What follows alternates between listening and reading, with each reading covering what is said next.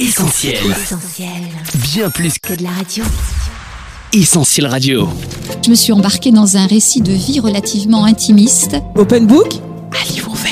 c'est vraiment un petit livre stimulant. qu'on expérimente. Un livre vivant. J'ai toujours trouvé qu'il y avait dans les livres un pouvoir d'évasion extraordinaire. Ma joie, c'est quand quelqu'un me dit, franchement, j'ai dévoré ce livre alors que ça fait des années que je n'ai plus lu. Open Book? Sur Essentiel Radio. Bonjour à tous et bienvenue sur Essentiel Radio. Aujourd'hui dimanche 23 avril, c'est la journée mondiale du livre. Date on ne peut plus idéale et symbolique pour lancer Open Book, la nouvelle émission d'Essentiel Radio entièrement dédiée à la littérature chrétienne. Interviews, nouveautés, coups de cœur, idées lecture, toute l'équipe d'Open Book est réunie. En studio avec moi, il y a Betty et Saliste. Salut Betty. Bonjour Sam, bonjour tout le monde. Ingrid et toutes ses nouveautés. Hello Ingrid. Salut Sam, bonjour à tous. Et Mélanie qui nous présentera le premier livre de notre bibliothèque idéale. Salut Mélanie. Salut Sam, bonjour à tous. Voilà, vous découvrirez leur chronique dans quelques minutes, mais pour l'heure, il est temps d'entamer le premier chapitre d'Open Book avec notre toute première invitée. Open Book à livre ouvert, ça commence maintenant. Open Book, l'invité. Depuis 2014, on la connaît comme présidente de la Fédération nationale des associations familiales protestantes, un engagement sans réserve au service des familles. Lanceuse d'alerte, elle est montée au créneau pour défendre la liberté de l'éducation, pour évoquer aussi des sujets douloureux comme les violences conjugales. Mais derrière Madame Famille, comme on la surnomme parfois dans les médias, on imagine assez peu le parcours incroyable qu'a vécu cette femme atteinte de cécité. Elle le retrace dans un très beau livre paru aux éditions première partie, La famille chevillée au cœur. Françoise Caron est la toute première invitée d'Open Book sur Essentiel Radio. Françoise Caron, bonjour. Bonjour. Se raconter et écrire ses mémoires n'est pas aussi facile qu'on pourrait le croire. Qu'est-ce qui a donc motivé ce travail d'écriture? Quel en a été le déclencheur? Alors oui, c'est pas facile et puis je dois dire que j'en avais pas envie. J'aime euh, assez euh, parler, transmettre dans une relation comme ça plus individuelle, éventuellement en petit groupe. Et puis j'aime bien parler des autres et les mettre en valeur. Donc on m'avait déjà euh, questionné, proposé d'écrire mon témoignage et vraiment je trouvais que c'était extrêmement difficile de se livrer et puis de coucher les choses sur le papier en ayant le sentiment qu'une fois que c'était écrit, ça perdait de sa vie, de, sa nature.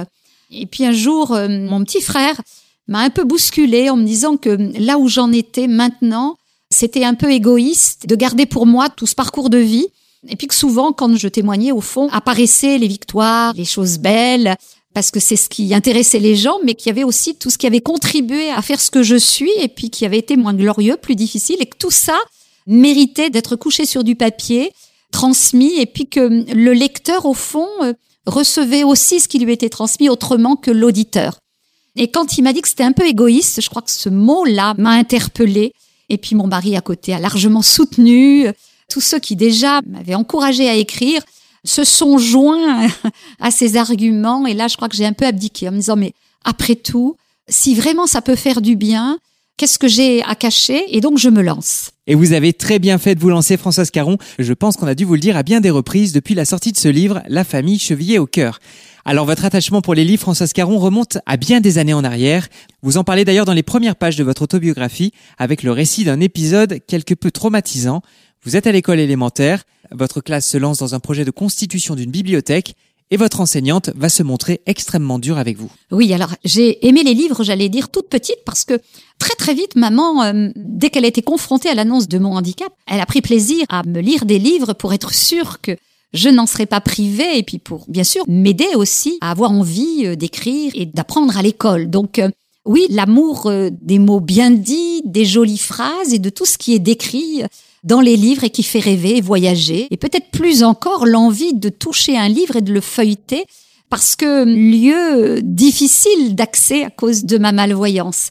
Et donc quand l'enseignante parle de mettre en place une bibliothèque et qu'on la constitue tous ensemble, eh bien oui, mon cœur euh, se met à battre et je suis euh, pleinement euh, active dans ce projet. Je rentre à la maison et je mobilise mes parents, mes frères pour fouiller, chercher dans la maison tous les bouquins qui pourraient constituer cette bibliothèque aux côtés de ceux qu'apporteraient mes copains de classe, mes copines. Et j'arrive avec mon gros sac, euh, pleine d'enthousiasme. C'est le temps du recueil des livres.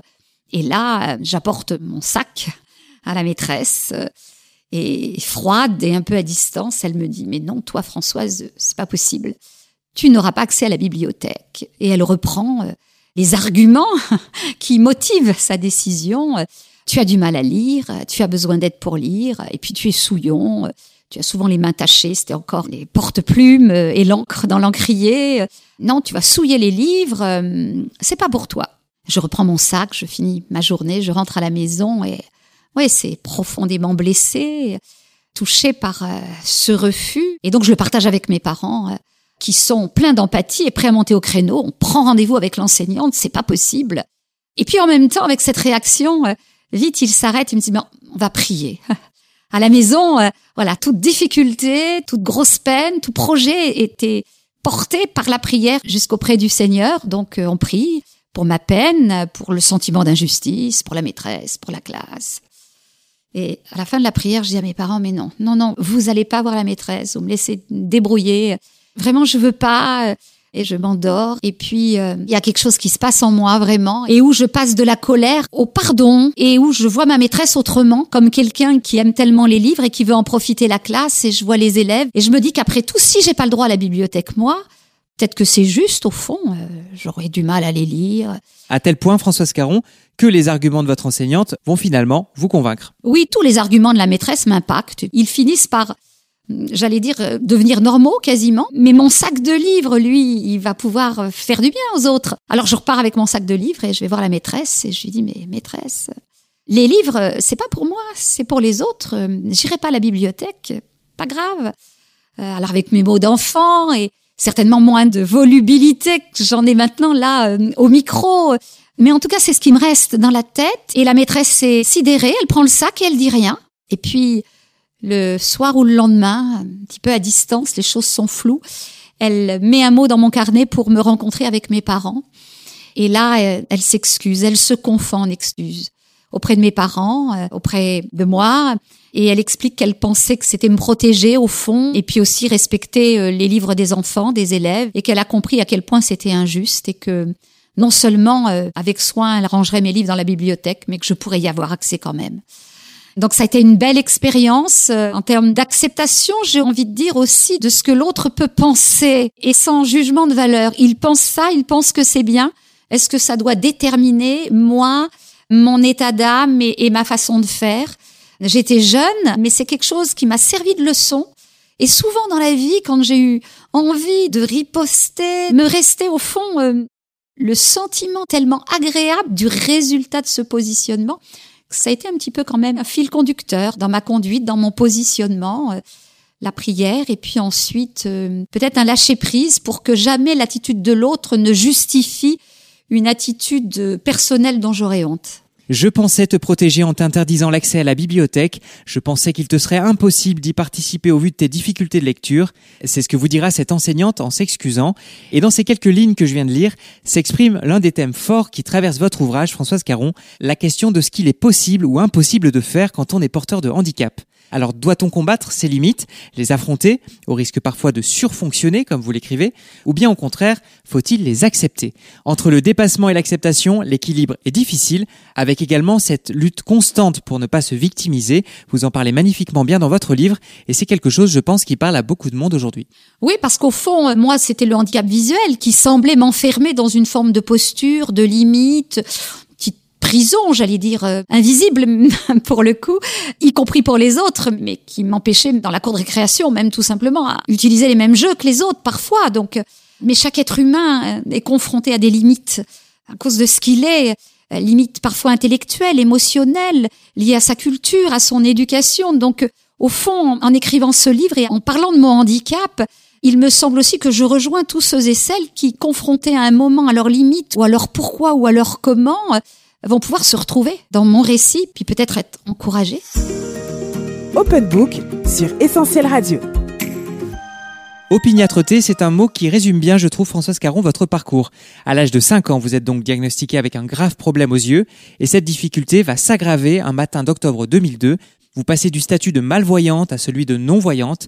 C'est le choc, une véritable descente aux enfers, comme vous l'écrivez. Oui, tout à fait, parce que comme toute personne en situation de handicap, il y a une adaptation euh, des repères et un mode de relation qui s'établit. Et donc, euh, j'avais fini, au fond, par oublier quasiment euh, ce handicap en ayant résolu la majeure partie des problèmes qui s'étaient posés à moi, mariée, mère de famille, grand-mère, situation professionnelle qui s'était confirmée avec des compétences reconnues en tant que famille d'accueil, des engagements dans mon église au niveau national, enfin voilà quoi, tout ce dont on peut rêver au fond euh, pour une personne en situation de handicap. Et puis d'un coup, euh, un matin, plus rien, le rideau se ferme, décollement de rétine, l'hôpital, l'opération. Euh, et puis non, ben, on a tout fait, mais il vous reste juste la petite perception lumineuse de l'œil gauche que j'avais toujours eu. Mais le petit cinquantième de mon œil droit, quoi, c'était fini, c'était envolé. Et je me rappelle qu'avant l'opération, quand le chirurgien m'a dit peut-être on n'y arrivera pas, j'ai dit oh c'est pas trop grave au fond. Euh, dans tous les cas, j'ai déjà ma carte de cécité depuis longtemps. Euh, je connais le monde de, l'ombre et de la lumière, de la malvoyance. Je rebondirai. Et puis quand j'ai été confrontée au plus rien, quoi, à la lumière coupée, alors oui, ça a été le choc parce que tous les repères s'étaient aussi euh, ébranlés. Et, puis un sentiment que je n'avais jamais connu parce qu'au fond, j'étais née malvoyante. Là, d'un coup, c'était brutal et j'avais comme un sentiment de honte d'être hors jeu, d'être sale. Oui, un petit peu, vous savez, comme on décrit euh, le lépreux dans la Bible ou dans certains récits. Et alors que j'étais aimée, entourée, j'arrivais à m'imaginer, voire à ressentir que l'amour n'était pas défaillant, mais que peut-être j'étais comme un boulet, quelque chose de difficile que les autres allaient devoir subir et porter. Ça me semblait trop lourd pour moi et ça me semblait trop lourd à leur imposer. J'ai donc même été traversée, pas par la pensée de suicide, avec ces petits mots qu'on pourrait écrire sur un papier en le griffonnant, parce que chrétienne, parce que aimant Dieu, parce que la vie c'est précieux, mais en tout cas, avec euh, cette quasi-volonté de pouvoir m'endormir et ne plus me réveiller. Et c'est mon mari qui m'a secoué un peu en me disant, mais au fond, euh, ouais, ça s'apparente à un désir de mettre fin à ta vie. Secoue-toi, réveille-toi. On l'a compris, c'est une période très compliquée que vous traversez, Françoise Caron, une période, j'ose dire, sombre dans tous les sens du terme. Et puisqu'on est dans une émission littéraire, il y a un texte particulier qu'on pourrait rattacher à cette période de votre vie, c'est le psaume 23 dans la Bible. Tout à fait, un psaume qui me semble tellement décrire ces moments d'épreuves terribles qui peuvent se décrire, se décliner sous différentes formes. C'est que la vallée de l'ombre et de la mort, au fond, moi j'ai traversé vraiment avec cette petite lumière qui a commencé à vaciller et à s'éteindre au niveau de la vue et qui a engendré ce climat de peur. L'ombre de la vallée de la mort, c'est aussi tout ce qui autour de nous nous fait tellement peur qu'on a l'impression qu'on est, oui, on est en danger de mort à cause des embûches, à cause d'une nouvelle difficulté à communiquer, à cause aussi de ce monde invisible qui vient et qui semble vouloir vous prendre. Voilà, quelque chose de terrible. Et puis le psaume 23 est magnifique parce que cette traversée avec le divin berger, elle nous conduit vers la lumière au fond, vers les verts pâturages, vers l'eau qui va désaltérer. Et donc oui, c'est un texte je crois qu'il faut lire et faire connaître euh, à nos enfants pour que ils traversent la vie avec tous ces moments si particuliers pour arriver jusqu'à la victoire au fond sur leur propre peur et sur les propres ombres et ténèbres qui nous environnent parfois. Et puis il y a un autre lien, Françoise Caron, entre votre vécu et ce psaume 23. C'est le bâton du bon berger dont parle le psalmiste lorsqu'il écrit Ta houlette et ton bâton me rassurent. Et vous expliquez bien dans votre livre comment cette canne blanche que vous avez un jour cassée 40 ans auparavant par refus d'entrer dans une école spécialisée, eh bien là vous allez devoir faire avec, composer avec, l'accepter. Ça a été difficile, j'imagine. Oui, ça a été difficile. Alors d'abord, il y avait tous ces relents liés à ce que notre mémoire réactive, adolescente, euh, se retrouvait dans un large couloir avec une canne blanche avec d'autres aveugles. C'était insupportable pour moi à l'époque, surtout que je voyais encore un peu. Et donc tout ça remonte et, et donc il a fallu, oui, que j'apprivoise ce bâton de berger parce qu'au fond, il n'était pas là pour me faire du mal, euh, pour me fouetter. Il devait devenir euh, celui qui allait m'aider aussi à me déplacer, mais aussi à me faire accepter comme euh, personne en situation de handicap par les autres. Et cette canne, ce bâton de berger, a dû aussi un peu bousculer ce qui en moi devait être bousculé d'une forme d'orgueil au fond. Qu'est-ce qui faisait qu'alors que j'avais grandi en situation de handicap et que j'avais été confrontée à tant d'obstacles, qu'est-ce qui faisait que là, cette canne qui signalait aussi ma cécité euh, semblait m'humilier autant? Donc il a fallu que je travaille ça, que je l'apprivoise et que je reconnaisse aussi dans ce bâton quelque chose de l'ordre d'une bénédiction, d'une grâce qui me permettait de sortir de ma prison, de ma maison, d'être un peu au milieu de la foule euh, pour avancer, mais aussi pour dire attendez quoi, moi aussi j'ai le droit de passer. Donc oui, une fois que je l'ai accepté, euh, oui, c'est peut-être un petit peu excessif de dire que la canne est devenue mon ami, mais oui, je crois qu'il y a des objets qu'on doit apprivoiser aussi pour qu'ils soient utiles et qu'ils remplissent la fonction pour laquelle ils ont été euh, imaginés apprivoiser. Le lien est tout trouvé pour évoquer maintenant un autre ouvrage qui vous inspire, Françoise Caron. C'est Le Petit Prince d'Antoine de Saint-Exupéry. Et je vous laisse nous parler d'une citation très connue, certes, mais qui correspond tellement à votre histoire personnelle. Oui. On ne voit bien qu'avec le cœur, l'essentiel est invisible pour les yeux. C'est l'une des citations du livre du Petit Prince, certainement, qui s'est imprimée dans mon cœur et dans ma tête euh, très très tôt. Et puis elle a tellement fait euh, résonance, écho avec tout ce que j'ai trouvé, puisé euh, dans la Bible, mais aussi euh, tout ce qui résume ma vie sur le plan humain, en termes de capacité, de résilience et d'entrer en relation avec l'autre, avec tout ce que je suis. Et puis bien sûr, ces yeux du cœur qui avaient besoin d'être guéris, d'être illuminés, parce que je crois que le handicap et les difficultés de la vie brouillent aussi notre vue intérieure et que hum, on peut aussi mettre beaucoup d'énergie pour voir et pour sentir ce qui se passe autrement qu'avec nos organes sensoriels. Il y a besoin parfois de guérison intérieure. Et je crois que voilà, les yeux de mon cœur, petit à petit, se sont ouverts et qu'ils m'ont aidé euh, à voir au-delà de l'apparence ceux et celles qui m'entourent, mais ils m'ont permis aussi à découvrir qui j'étais et puis à oser là un peu euh, bousculer les limites, rêver, euh, me projeter, avoir une image mentale qui compense ce que je ne voyais pas. Et tout ça, au fond, oui, je dirais les yeux au bout des doigts et dans le cœur. Open Book sur Essentiel Radio. Vous êtes sur Essentiel Radio dans Open Book et le livre qu'on ouvre aujourd'hui c'est celui de Françoise Caron, La famille chevillée au cœur, paru aux éditions Première Partie. Un livre qui raconte une histoire personnelle mais qui aborde des thématiques qui ont une résonance particulière, presque universelle. En tout cas aujourd'hui en 2023 quand on lit votre livre Françoise Caron, on découvre au fil des pages qu'il est question de harcèlement, de handicap, on en a beaucoup parlé, également d'identité, d'agression sexuelle, de discrimination, de parentalité. Est-ce que vous avez conscience d'avoir écrit un livre profondément d'actualité? Alors oui, mais je crois que, en fait, toute vie humaine est un livre d'actualité, euh, d'autant plus quand il est écrit dans le temps présent. Et c'est vrai que je n'imaginais pas, en m'engageant dans l'écriture de ce livre, je ne m'imaginais pas, mais pas du tout, euh, pouvoir aborder autant de sujets.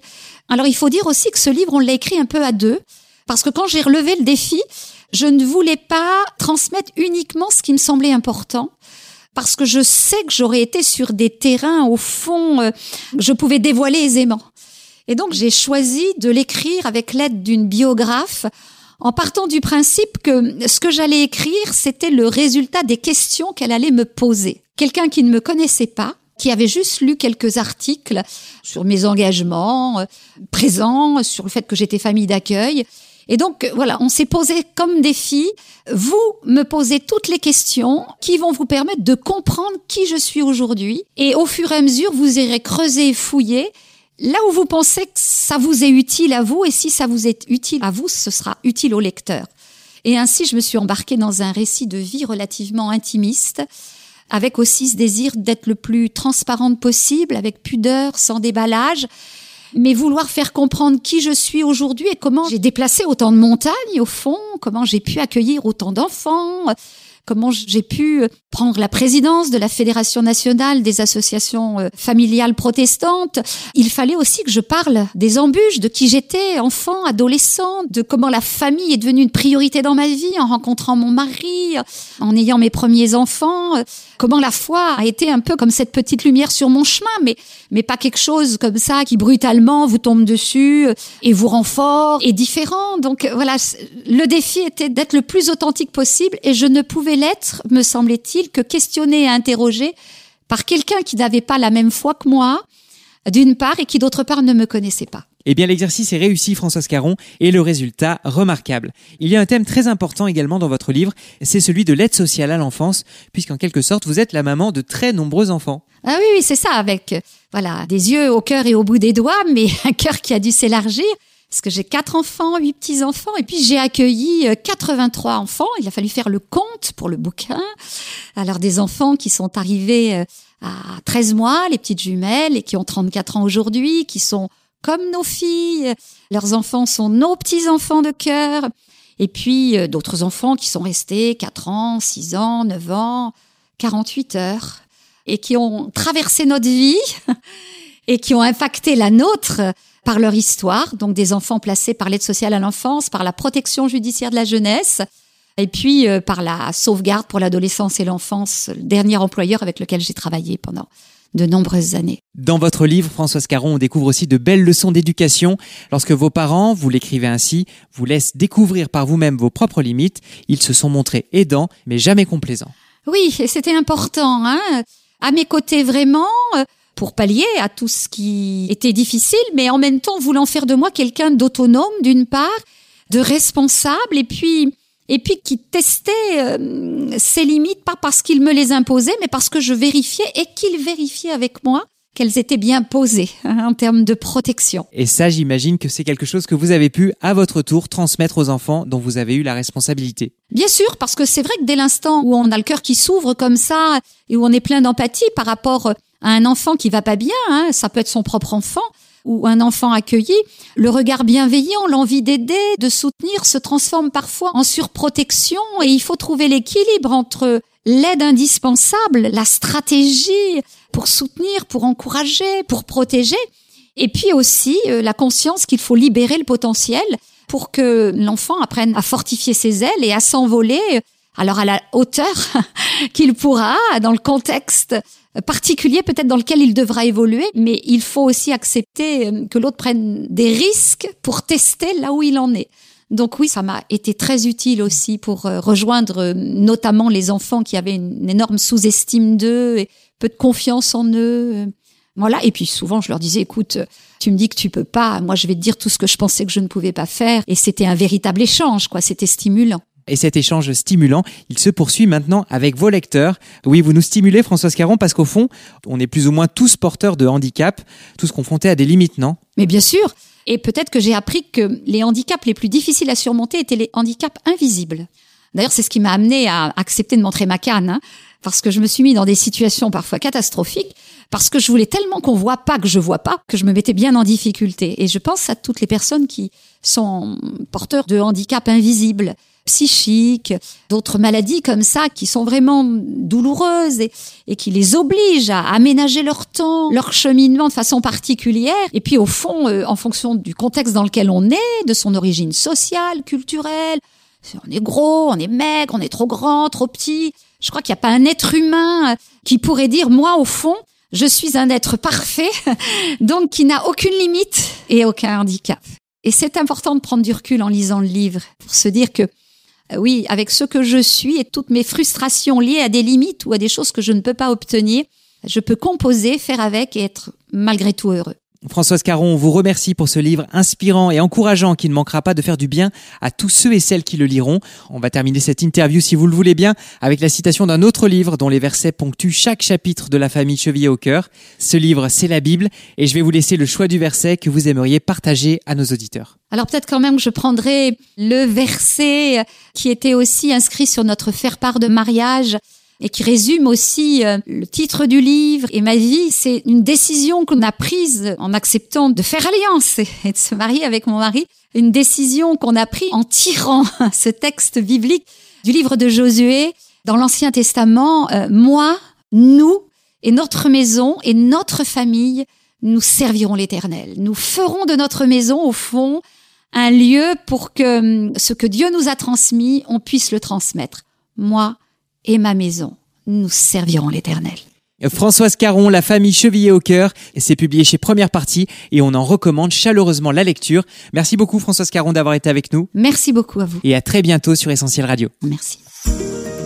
Open Book, à livre ouvert sur Essentiel Radio. À la lecture du livre de Françoise Caron, on réalise à quel point le handicap et la famille sont des sujets profonds et riches. D'autres livres abordent-ils ces thématiques? On prolonge la réflexion avec Betty, c'est la liste d'Open Book la liste d'Open Book. Betty, sur le thème du handicap, plusieurs témoignages marquants ont été publiés ces dernières années. Oui, Sam a commencé par l'autobiographie de Johnny Erickson, Le Dieu que j'aime. C'est l'histoire d'une jeune femme chrétienne qui, à 17 ans, devient quadriplégique à la suite d'un accident de plongée. Comment un Dieu d'amour peut-il condamner une jeune fille active et sportive comme moi à passer sa vie en fauteuil roulant? Cette question est au cœur du cheminement de Johnny vers l'acceptation du handicap et de la volonté de Dieu pour sa vie. Un témoignage poignant, plein de sincérité à retrouver aux éditions Vida. Autre témoignage qui a touché de nombreuses personnes à travers le monde, c'est celui de Nick Vujicic. Pas de bras, pas de jambes, pas de limites, c'est son slogan de vie. Dans son livre La vie au-delà de toute limite aux éditions Urania, ce jeune Australien né sans bras et sans jambes raconte avec beaucoup de franchise comment appréhender au quotidien son handicap. Et son discours est plein d'espoir. Vivre avec un ou des handicaps ne signifie pas qu'une vie est gâchée. On change de perspective, Betty, pour s'intéresser maintenant au regard des parents d'un enfant porteur de handicap. Et on imagine bien les sentiments d'inquiétude, mais aussi de peur que ses parents peuvent éprouver. Comment élever un enfant dit différent? C'est la question à laquelle a été confronté Boris Vujicic, le père de Nick. Il partage avec nous son expérience dans le livre Père d'un enfant parfaitement imparfait, également aux éditions Urania. En plus de ces deux témoignages, j'ai beaucoup apprécié l'ouvrage de Gilles Georgel intitulé Je vis avec cet intrus, le handicap, aux éditions BLF. La grande force de ce livre, c'est la diversité des thématiques abordées et des points de vue exprimés. À travers une compilation de témoignages, il invite à déconstruire certains schémas de pensée, nous pousse à réfléchir à notre approche de la différence et au regard que nous portons à la fois sur les autres et sur nous-mêmes. En s'appuyant sur des exemples bibliques très pertinents, cet ouvrage nous offre un rappel important sur ce qui fonde la valeur de nos vies. Enfin, dans un registre complémentaire à cet ouvrage, on peut aussi lire Inclus et valorisé pour une théologie du handicap de Bridget Hathaway et Flavian Kichekois chez Langham Publishing. Avec là aussi beaucoup d'exemples bibliques comme Moïse, Job, Paul pour interroger nos définitions de normalité ou encore de guérison. Cela leur permet de souligner l'importance de l'inclusion et de la valorisation de tous dans l'église avec des pistes et conseils pratiques pour y parvenir. La famille, l'accueil et la protection des enfants, ce sont d'autres thématiques centrales du livre de Françoise Caron. Et là aussi, Betty, tu nous proposes plusieurs livres qui gravitent autour du sujet. Oui, tout d'abord un roman jeunesse qui plaira à tous les publics, que vous soyez un grand lecteur ou pas. Attrape-moi si tu peux d'Isabelle Davy. Les ados comme leurs parents y trouveront une écriture palpitante, du suspense, en suivant les aventures de Lorenzo, qui passe de famille d'accueil en foyer sans parvenir à trouver sa place. Après quoi court-il? Que cherche-t-il sans le savoir? On vous invite à le découvrir dans ce livre publié aux éditions Viens et Voix et inspiré d'une histoire vraie. Toujours aux éditions Viens et Voix, Les Orphelins du Nil, c'est l'histoire de Liliane Trasher, jeune américaine, qui a dédié sa vie à s'occuper d'orphelins en Égypte. Un inspirant et extraordinaire témoignage de consécration que je vous recommande fortement. Lui aussi avait à cœur les orphelins. Découvrez l'histoire de George Muller, surnommé le père des orphelins de Bristol, dans son livre L'audace de la foi. Son récit est juste saisissant. Il nous raconte des centaines d'exaucements de prières et comment Dieu a répondu quotidiennement aux besoins de milliers d'orphelins. Une belle illustration de ce qu'est la foi, à lire absolument aux éditions Emmaüs. Merci Betty pour cette liste et pour retrouver toutes les références des livres que tu as cités. Rendez-vous sur notre site essentielradio.com. Allez, une sélection de livres en chasse une autre. C'est maintenant au tour d'Ingrid de nous présenter les dernières nouveautés en librairie. Open Book, du côté des nouveautés. Alors Ingrid, tu as fait pour nous le tour des rayons et j'en suis certain, tu as repéré quelques incontournables parmi les nouveautés. On sort tout juste de la période de Pâques et je crois que tu as deux livres à nous partager sur ce thème, à commencer par un petit ouvrage publié chez BLF Éditions. Oui, Pâques, peut-on vraiment y croire de Rebecca McLaughlin? L'auteur nous conduit dans une enquête fascinante sur la fiabilité historique de la mort et de la résurrection de Jésus et nous lance quatre questions incontournables. La vie de Jésus est-elle historique? La mort de Jésus est-elle morale? La résurrection de Jésus est-elle crédible? L'offre de Jésus est-elle si intéressante que cela? Pâques, peut-on vraiment y croire de Rebecca McLaughlin? Un petit livre très facile à lire et à partager absolument. Toujours chez BLF Éditions, Très joyeux à Pâques, c'est le titre de cet album jeunesse signé Tim Tombow. De la surprise à l'émerveillement, des larmes à la joie, l'auteur fait voyager les enfants à travers toutes les émotions expérimentées à Pâques. Un album très réussi pour les 4-6 ans. Dans la lignée du message de Pâques, tu nous partages maintenant Ingrid, un livre qui nous invite à reconsidérer la personne de Jésus et son action. Oui, jamais homme n'a parlé comme cet homme. C'est un livre de Michel Bosque qui nous propose une approche à la fois originale et stimulante de l'évangile de Jean. À sa lecture, on réalise le caractère intemporel des paroles de Jésus et l'implication que celles-ci peuvent avoir dans nos vies. C'est publié aux éditions Scripsy. Honte et culpabilité, des sentiments dont on ne parle pas encore assez. Effectivement, et Simon Cosens les aborde avec beaucoup d'honnêteté dans son livre Il a aussi pris notre honte, avec la perspective que ce problème peut être réglé grâce à Jésus. Un livre à retrouver à la Maison de la Bible. Bible. La Maison de la Bible qui signe une collaboration avec Nata, le fondateur de l'association Crosspaint. Après avoir été un succès en Allemagne, le livre est enfin disponible en français, Ingrid. Oui, il s'appelle Surpris par la crainte. À partir d'une expérience personnelle, Nata nous partage la clé pour vraiment vivre avec Dieu. Distraction, addiction, pornographie, influence du monde actuel, besoin d'un réveil spirituel et moral. À travers les pages de ce livre, découvrez une réflexion biblique sur la crainte de Dieu, accompagnée de nombreux conseils pratiques inspirés de l'expérience de foi de son auteur. Surpris par la crainte, une belle nouveauté éditée par la Maison de la Bible et Crosspaint. À l'heure où la vieillesse et la retraite sont au cœur des préoccupations, la littérature chrétienne s'enrichit d'un nouveau livre sur le sujet, Ingrid. Oui, Vieillir heureux de Paul Calzada, 31 pensées pour découvrir les beautés cachées de la vieillesse et une invitation à gagner en sagesse et en sérénité, c'est aux éditions première partie. Et du sport maintenant dans Open Book avec le livre de quelqu'un qu'on connaît bien à Essentiel Radio, c'est Joël Thibault. Joël Thibault, alias l'aumônier des champions, qui accompagne spirituellement des sportifs de haut niveau comme Olivier Giroud par exemple. Il retrace son parcours de foi et nous révèle l'envers du décor du sport professionnel dans un livre passionnant qu'on espère pouvoir vous présenter plus en détail bientôt dans Open Book.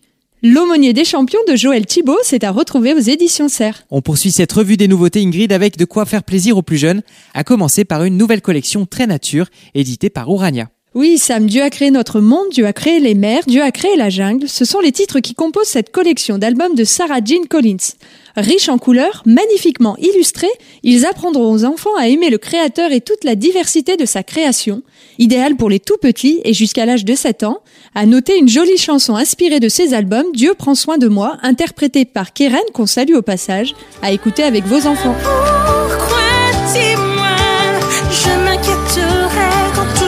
Tu fais est tellement parfait. Tu prends soin de moi. Toujours au rayon jeunesse, mais cette fois-ci pour les plus grands, deux romans que tu nous recommandes Ingrid aux éditions Viens et Voix. Tout d'abord, l'histoire d'Ariel, jeune garçon de 9 ans, qui cultive une amitié originale avec Advisor, le vaisseau spatial dans lequel il habite. Ensemble, ils transportent des colis d'une station satellite à une autre, jusqu'au jour où ils vont faire une rencontre bouleversante. Je ne vous en dis pas plus. Les Chroniques de l'espace, le vaisseau d'Ariel par Eve Alpi, une belle histoire de pardon et d'amitié qui permet de faire connaître l'amour inconditionnel de Jésus. Pour les plus grands, à partir de 11 ans, je vous propose le roman d'Isabelle Davy, soit Un homme mon fils. Direction l'Inde pour faire la connaissance de Darshan, dont la paisible et heureuse existence va être troublée par la terrible pandémie du Covid. Une histoire palpitante avec de nombreuses péripéties, des personnages attachants et un récit qui suscitera sans doute le désir de mieux connaître Jésus. Allez, un dernier coup de cœur pour terminer, Ingrid Oui, et je vais vous reparler de Rebecca McLaughlin avec un autre de ses livres, 12 raisons de ne plus croire au christianisme. Il a reçu le prix Christianity Today du meilleur livre de l'année 2020 et il est enfin disponible en français. L'auteur reprend les 12 questions et objections les plus souvent opposées aux chrétiens pour justifier un refus de la foi. Par exemple, comment un Dieu d'amour pourrait-il permettre tant de souffrances dans le monde? Le christianisme est-il homophobe? Ou comment un Dieu censé nous aimer pourrait-il envoyer des gens en enfer? Point par point, Rebecca McLaughlin apporte à ces questions des réponses intelligentes et empreintes de compassion, un livre qui, je le crois, parlera à tous, que vous soyez déjà croyant ou non. C'est chez BLF Édition, et c'est mon coup de cœur. Open Book, à livre ouvert, sur Essentiel Radio. Après Betty et Ingrid, c'est à son tour de prendre la parole et d'apporter son livre à l'édifice. Bienvenue Mélanie. Chaque mois, avec toi, on va faire découvrir à nos auditeurs notre bibliothèque idéale, grand classique de la littérature chrétienne, témoignages bouleversants, ouvrages inspirés, coups de cœur littéraires. On vous présente les livres incontournables qu'il faut, selon nous, absolument avoir lu au moins une fois dans sa vie. Dans la bibliothèque idéale d'Open Book. Alors Mélanie, quel premier livre as-tu donc sélectionné pour nous? Eh bien, pour commencer à remplir les étagères de notre bibliothèque idéale, on a fait un choix qui vous paraîtra peut-être surprenant. Car le livre que nous avons sélectionné pour vous n'est sans doute pas celui qu'on attendait le plus de prime abord. Simple, à la portée de tous, accessible dans son style, petit prix, seulement 5 euros, court, 137 pages, ce livre n'en possède pas moins un message très fort et très profond, riche de précieuses vérités et de trésors pour le cœur.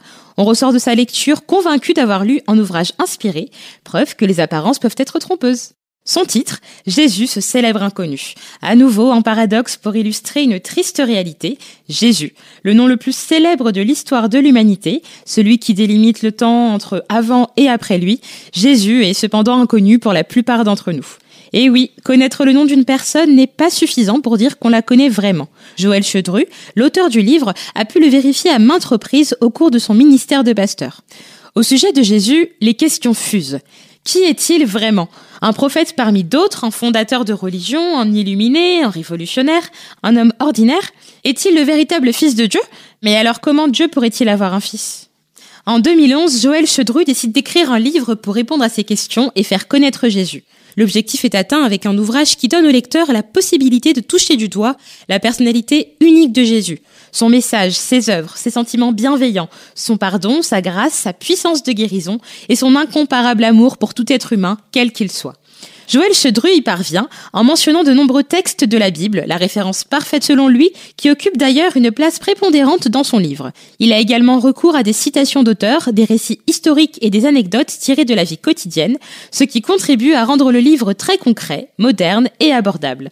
Au fil des années, Jésus, ce célèbre inconnu, est devenu un succès en librairie, avec plus de 25 000 exemplaires écoulés à ce jour. Il est traduit dans plusieurs langues comme le chinois, l'anglais, l'espagnol et bientôt l'arabe, et beaucoup ont témoigné avoir rencontré Jésus en lisant ces pages. Les chrétiens y trouveront un excellent outil pour clarifier et approfondir leur connaissance de Jésus, mais aussi pour faire découvrir à un ami celui qui est le véritable espoir pour aujourd'hui et pour demain, comme l'écrit Joël Chedru.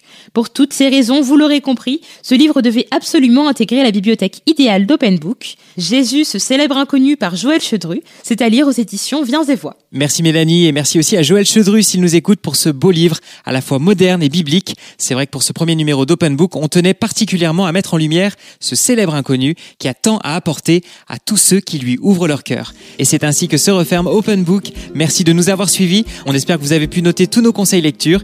Et si certains vous ont échappé ou que vous n'avez pas eu le temps de tout noter, vous allez pouvoir écouter quand vous voudrez cette émission en podcast sur le site officiel d'Essentiel Notre appli ou sur les plateformes de streaming comme Spotify ou Deezer. On vous met également la liste de tous les livres sur essentielradio.com ainsi que sur nos réseaux sociaux Facebook, Insta et TikTok. Avec l'équipe d'Open Book, on veut remercier toutes les maisons d'édition pour leur super travail, mais aussi notre partenaire lyonnais, la librairie Livre de Vie, 66 boulevard des Brotteaux à Lyon. Allez y faire un tour, vous ne serez pas déçus. Quant à nous, on se retrouve le mois prochain pour de nouvelles bonnes et belles lectures. D'ici là, portez-vous bien et excellente écoute sur Essentiel Radio. Open Book à livre ouvert sur Essentiel Radio. On retrouve, tous nos programmes sur essentielradio.com.